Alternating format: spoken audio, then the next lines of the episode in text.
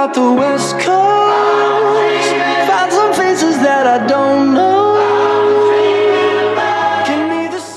Por supuesto, www.radio.cl. Estamos de vuelta acá en Mesa Redonda conversando precisamente de cómo ha sido este proceso de la nueva constitución, en qué etapa está en los acuerdos y finalmente cuánto tendremos que esperar para ver si efectivamente tenemos o no una nueva constitución. Para eso estamos con Cecilia Flores, jefa de FARO de la Universidad del Desarrollo de Concepción, que siempre han tenido la amabilidad también, así que le mandamos un saludo muy caluroso a la Universidad del Desarrollo, porque siempre está ahí con sus especialistas, con todo su equipo disponible para nosotros como, no solamente en este programa, sino en todos los programas que hemos tenido durante este año en nuestra radio.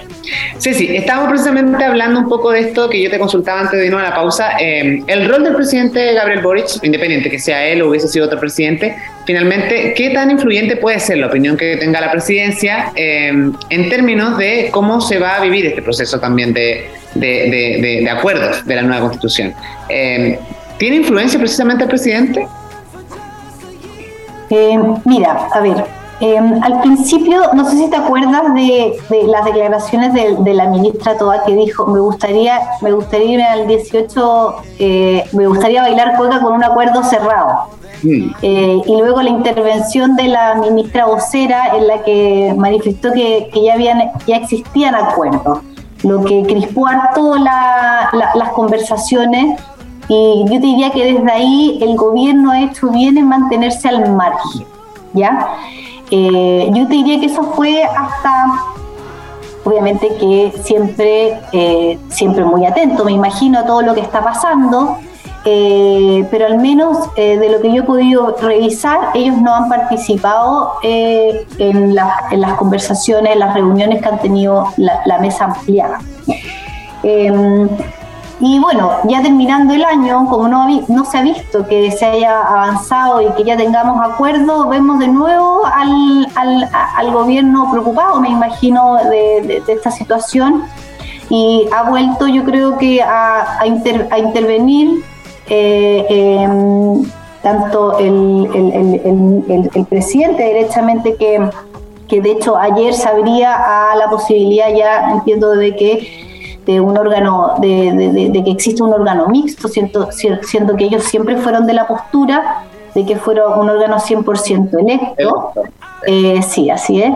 Eh, y ayer ya se abrió a la posibilidad de que sea un órgano mixto, eh, un poco aludiendo a que prefieren un acuerdo imperfecto que el hecho de que no exista acuerdo, que que obviamente que eh, efectivamente yo creo que nunca vaya a dejar conforme a todas las partes y, en todo caso cuando uno trata de llegar a acuerdo la idea es eso, uno siempre va a tener que terminar cediendo y entiendo que por lo menos ahora el gobierno estaría dispuesto a ceder en ese punto, lo que me parece correcto porque como comentábamos anteriormente creo que la mayoría está porque eh, exista eh, un, un, órgano de composición mixta donde se involucran expertos y los expertos tengan un rol relevante, esta vez en el proceso. Absolutamente. Y yo creo, bueno, también, también sé si comentar un poco también lo que fue eh, en, la etapa pasada, ¿no? De, del, gobierno y del equipo, principalmente del presidente Boric, en el sentido de que, claro, de alguna forma su caballito de batalla para la aprobación era precisamente el proceso de la nueva constitución, ¿no? Eh, después de lo que pasó con el, con, con, el plebiscito de salida, la desaprobación del presidente efectivamente bajó muchísimo. Eh, ¿Cómo ves también ese escenario? Porque también a lo mejor cuando tú tienes un presidente de alguna forma tiene un alto porcentaje de aprobación o desaprobación, también eh, es como una métrica para, para que la ciudadanía vaya, sintiéndose también como una sensación nomás finalmente, ¿no? Independiente del sector que sea, y aquí somos súper claros en eso, más allá de nuestra postura política o ideológica que podamos tener nosotros, dejando un poquito de lado eso. Considerando que de repente cuando tenemos un presidente que tiene un porcentaje de aprobación relevante o desaprobación releva eh, inferior, finalmente uno dice, estamos mal como país. Es como la sensación típica que tiene el chileno, ¿no? Y que a lo mejor en el otro país también pasa. Pero precisamente, ¿cómo lo ves tú? ¿Cómo, ¿Cuál es tu análisis precisamente a esto? ¿Crees que definitivamente influyó el proceso de salida en la desaprobación del presidente Gabriel Boric? Sí, de todas maneras. O sea, yo creo que también en parte eh, el resultado es un, el resultado del plebiscito también es en parte eh, una señal de alerta para el gobierno porque yo creo que también es una desaprobación a, su gestión, a lo que llevaba su mm. gestión. Eh, recordemos que el gobierno se la jugó todo por el todo por el apruebo y le fue muy mal, le fue muy mal. Y desde ahí que tampoco su, su no, sube eh, su aprobación considerablemente en las encuestas, creo que ahora la última subió tres puntos, pero en general eh, no, no, ha subido. Y yo creo que están de nuevo involucrándose, tratándose de involucrar de, de, de alguna manera en este proceso porque ellos también entienden que si fracasa la mesa, Mm. Y no hay un acuerdo, yo creo que, no sé, cerrando este año, también yo creo que también lo ven como un fracaso para el gobierno, aun cuando nosotros le hemos pedido, o sea, o sea le ha pedido que, que, se, que se mantenga al margen, pero necesariamente aquí es un fracaso como de la clase política. Como todo. De hecho, el otro, de hecho, el otro día lo decía eh, Carol Cariola, ¿no? que explicaba un poco también que este proceso de, de se había vuelto muy difícil trabajar precisamente por esta violencia política ideológica que existía al interior de la moneda eh, o en el Congreso eh, principalmente. ¿Cómo ves también tu esa perspectiva? ¿Crees que últimamente, o sea, yo creo que también, y siempre lo digo, creo que los medios de comunicación también tuvimos, tuvimos mucha influencia en eso, precisamente en darle cabida a, la política.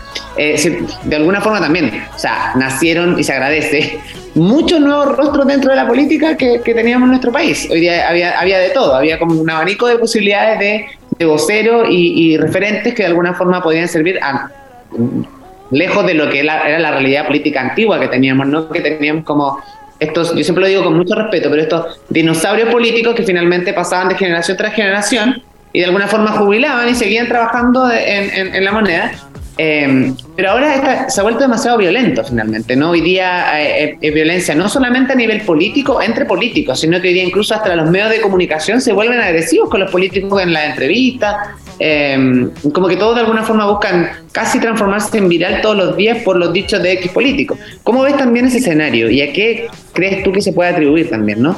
Mira, lo que pasa es que yo creo que tú, tú das en la, en la clave, porque el hecho de que tengamos muchos nuevos actores, con que, que, pertenecen a diferentes partidos políticos, hace que esté muy segregado y eso obviamente que afecta a la gobernabilidad. O sea, ponernos de acuerdo. Antes teníamos un Congreso de, por ejemplo, de 120 diputados con dos coaliciones grandes, partidos políticos fuertes detrás de esas coaliciones que permitían la gobernabilidad. Hoy día tenía 155 diputados, todos dispersos con partidos políticos, unos de muy extremo del lado del otro, que hace muy difícil sentarse a conversar y, a llegar a acuerdos. Entonces, por una parte, yo entiendo que había gente que estaba disconforme con el sistema binominal que teníamos, pero sí una gran virtud que tenía el sistema binominal, que hoy día no lo tenemos con este sistema proporcional, es que permitía la gobernabilidad, permitía llegar a acuerdos. Eh, hoy día se hace muy difícil por eso, porque así lo veo yo. Yo creo que hoy día nuestro sistema electoral eh, no da para más. Eh, creo que el cambio no ha sido para bien. A lo mejor no, no, no, no, estoy planteando que necesariamente volvamos a lo anterior, pero sí que al menos esto como está, creo que no es muy sostenible en el tiempo. Y tú de repente te da la sensación, Ceci, que, que es una situación que lo converso súper coloquial, que el otro día lo hablamos como a nivel familiar y también con amigos, que de repente eh, este, este rol de ser oposición muchas veces o de contrarrestar las opiniones, ni siquiera es por, por eh, por decir, oye, sí podemos sacar algo mejor de esto, sino que de repente es incluso hasta por capricho. Y creo que eso es como que un poquito cansa a la ciudadanía, ¿no? Que de repente hay cosas demasiado obvias que son de sentido común para la ciudadanía, que, no sé, votar un proyecto determinado de ley, etcétera, que son cosas importantes, que, que, de alguna forma eso también contribuye. Cuando se van aprobando proyectos de ley interesantes y se van informando, también ayudan también con la aprobación del gobierno, ayudan con el desempeño de los políticos, del Senado, de, de nuestros diputados que de alguna forma nos representan y todo, pero pasa esto, que de repente vemos gente que se opone a ciertos términos que son de sentido común, pero por, finalmente solamente por capricho, por llevar la contraria. Entonces ahí creo que también hay un, hay un, hay un, hay un, no sé, un cierto papel, ¿no? Yo siempre digo que somos como una obra de teatro, que todos tenemos aquí, los buenos, los malos, los protagonistas, los, los, tramoyas y obviamente y el público, que, muchas veces no tenemos mucho que, que, que, decir ahí al respecto. Entonces yo no sé también cómo, cómo lo ves tú desde ese punto de vista o siempre, bueno, siempre tiene que haber como el, el yin y el yang, digo yo, pero eh, contra, contraponer los puntos con respeto y con fundamento creo que es lo que la ciudadanía espera, por lo menos. De todas maneras, de todas maneras. Mira, la política es, es, así, o sea, eh, de, manifestar tus posturas que probablemente son muy, muy diferentes a las, las que tenías sentado a la mesa al frente pero creo que creo que a lo que están llamados es obviamente como retomando el, tema del, proceso constituyente es a llegar a acuerdos acuerdos razonables entender que no todos van a ganar en todo eh, y que hay que ceder hay que ceder finalmente y hay que tomar en consideración también eh, los plazos o sea eh, la, ciudadanía viene eh, eh, escuchando este tema constitucional hace ya mucho tiempo. Yo creo que ya está bien hastiada de este tema eh, y, por eso yo creo que hay que ser responsables y hay que tratar de llegar a un buen acuerdo para que también la clase política salga beneficiada de esto, ya para no para, para, para no seguir como dándole pie a los típicos comentarios de, que, se refieren, de que hablan de acerca del desprestigio de la política. Yo he trabajado cerca de la política siempre desde el área un poco más técnica y no nunca en, primera línea. Y, a mí me consta que, los parlamentarios, eh, los ministros, eh, el Ejecutivo, el Parlamento hacen su trabajo. Eh, eh, pero, pero a veces hay que no solo, eh, no, eh, no solo hacerlo, sino demostrarlo y que sea patente y latente y que la, ciudadanía lo pueda ver. y, una, y creo que este es un buen un buen elemento para, para, para demostrar a la ciudadanía que, los políticos, que el Congreso puede llegar a un acuerdo, a un buen acuerdo y que puede dejar tranquilos a todos respecto de que no se van a volver a cometer los mismos errores que cometimos en el proceso pasado. Sí, ese es un punto súper relevante también que yo siempre rescato. He tenido la posibilidad de trabajar con políticos eh, nuevos en la política, así como también políticos que ya llevan eh, años de experiencia. Y, yo también admiro eso, que creo que cuando la gente habla eh, con desconocimiento, decir que no, no se trabaja o decir, oye, no, estás sacando la vuelta. O sea, hay un nivel de trabajo detrás que es increíble, que muchas veces la gente no lo maneja, no lo sabe, y obviamente a lo mejor ni siquiera tiene por qué saberlo, pero es súper importante ese punto que dices tú, Ceci, porque de alguna forma estamos los dos acá que tenemos conocimiento, que hemos trabajado de alguna forma eh, con la política y es muchísimo trabajo. O sea, yo lo digo desde la perspectiva, no sé, de tú misma, como, como lo decía al principio, como jefa de gabinete estaba a cargo, tenía una gran responsabilidad y que finalmente uno eh, todos los días se tenía que preparar y precisamente y estudiar y estar en constante eh, leyendo muchísimo y conversando con otras personas y con de repente compartiendo con, con, la oposición o qué sé yo, con distintos sectores políticos, eh, también en contacto con la gente para entender un poco de por dónde iban las líneas de trabajo. Y me parece que eso también es relevante. Y hay políticos que definitivamente se desvelan estudiando precisamente eh, en términos de leyes, para ir proponiendo nuevas leyes para no pasar a llevar a nadie, para llegar a los, consensos correspondientes que sean necesarios. Entonces me parece también que la ciudadanía, y es importante, y, como, y qué bueno que sea en esta instancia, y agradezco la posibilidad de alguna forma de, de compartir con personas como tú, Ceci, como tantos invitados que hemos tenido, para ir entendiendo también eso. Desde que se haga la pega, sí se hace la pega, finalmente. El problema es que precisamente cuando nos sentamos en la mesa a la hora de llegar a acuerdos, esto es igual que una familia, no podemos estar todos de acuerdo y, cuesta llegar a los consensos y, puede pasar eso, pero yo creo que cuando se hace con forma, eh, de forma transparente y, pensando un poquito también en el bien común, en la ciudadanía, que centrando eso, precisamente, yo creo que va por ahí el foco, ¿no? Centrándonos en que es por el bien de los ciudadanos más que de nosotros como carrera política, ¿no? Que, puede pasar. O sea, también hay políticos que son bastante atrás y yo creo que a todos nos, hemos tocado con más de alguno en el camino, pero eh, creo que eso es, eh, vale la pena mencionarlo. O sea, sí efectivamente hay un trabajo enorme. O sea, hoy día no vemos solamente... O sea, cualquier político no va a un programa de televisión a sentarse y a plantear sus puntos sin haber estudiado quizás la noche entera el día antes. O sea, apartamos de esa base. Yo creo que eh, o sea, partiendo poniéndolo súper en simple, en esta misma, para esta misma entrevista tú tuviste que estudiar para poder a, mí hacerme las preguntas y yo para poder responderte bien eh, los temas que vamos a conversar. Obviamente que también tenéis que, y claro, eso no se puede desconocer. Y, retomando también el tema del acuerdo constitucional, esto ha sido llevamos ya, a cumplir casi 100 días desde que se desde que el plebiscito del 4 de septiembre y, y, si bien aún no llegamos a acuerdos, eh, a un acuerdo, de, aún no se llega a un acuerdo, sí han trabajado yo creo que arduamente. Eh, la mesa eh, liderada por, coordinada por los presidentes de la Cámara y del Senado para poder finalmente llegar a, a a un acuerdo. Claro, de todas maneras. Bueno, vamos a tener no se que. No se puede desconocer. Y vamos a tener que seguir esperando ahí, si lo que pase en esta, de aquí al corto, largo plazo, como lo hemos dicho todo este esperemos programa. Que esta semana, esperemos que esta semana. Esta semana ya, eh, antes de, de, de, de, lo que empieza, porque la próxima semana ya es casi perdida, hay que decirlo, viene Sí. ya. El, Es, ma- es modalidad Navidad ya. Sí, es Navidad. Bueno, y ahí también hay otro punto, ¿ah? como que este, se, se se me olvidó mencionar ese punto, pero el, el tema esto también de, de la inflación, del tema económico en nuestro país, que dice que hay mucha inestabilidad de alguna forma, pero me impresiona precisamente la cantidad de, no sé, endeudamiento o nos estamos volviendo locos porque finalmente eh, todo el mundo está comprando y me parece muy... eh, casi como una paradoja entre una cosa y otra, ¿no?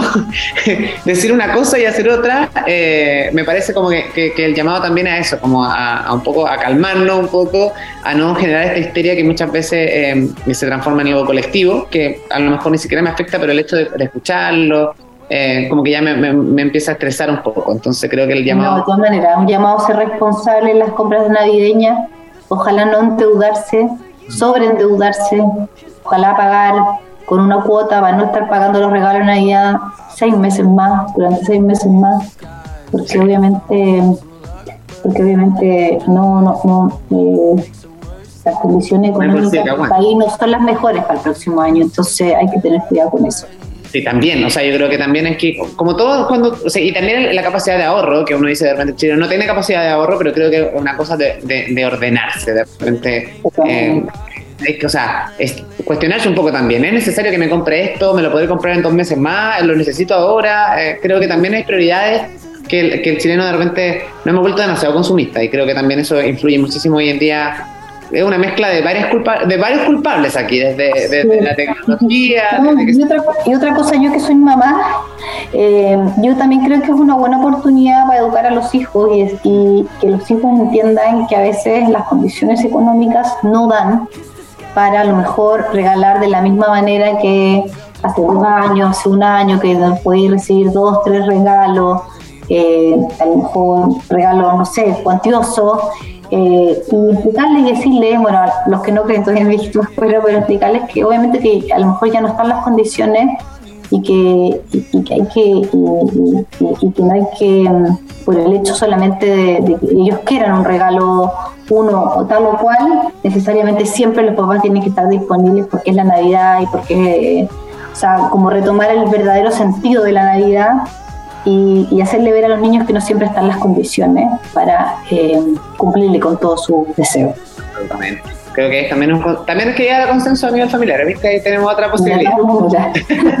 Oye, y un buen regalo también puede ser, por ejemplo, no sé, hoy día los niños están mucho en la casa, viene el proceso de vacaciones y el buen internet se agradece. Así que mi- podemos cambiarnos por 7.495 pesos. Yo te invito a que te cambies, por supuesto, eh, con el internet de fibra más rápida de todo Latinoamérica, desde solo 7.495 pesos. Revisa esta y otras ofertas en tumundo.cl o llamando al 600 9100 900 Mundo Tecnología al alcance de todos. Gracias por acompañarnos siempre en Mesa Redonda durante toda esta temporada 2022.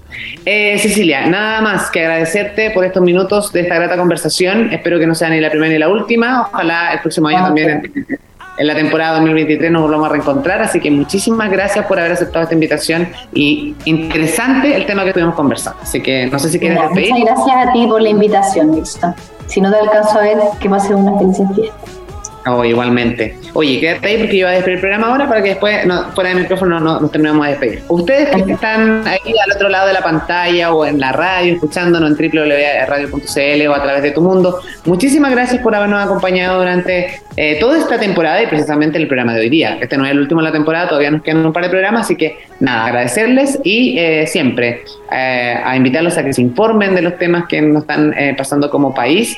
Yo siempre les digo que hagan un ejercicio, en vez de que eh, viendo las noticias todos los días, basta con que un día nos sentemos a leer los titulares de la prensa, principalmente el fin de semana, y ya el lunes partimos bastante informados para la semana que se viene. Así que un buen ejercicio si no quiere saturarse de información todos los días de la semana. Les mando un beso a nombre de todo el equipo. Gracias también al equipo técnico que está al otro lado de este programa. Está ahí nuestro control Christopher y también nuestra querida Cami que siempre nos apoyan en soporte. Así que eh, nada, nos vemos la próxima semana y si ustedes quieren volver a escuchar este programa o revivirlo, lo pueden hacer a través de Spotify porque después nuestro programa queda ahí en formato de podcast. Así que eso, un abrazo, que estén muy bien, nos reencontramos la próxima semana y que tengan un excelente resto de semana. Y si no nos vemos, que pasen una feliz Navidad, porque de seguro en el verano nos vamos a reencontrar.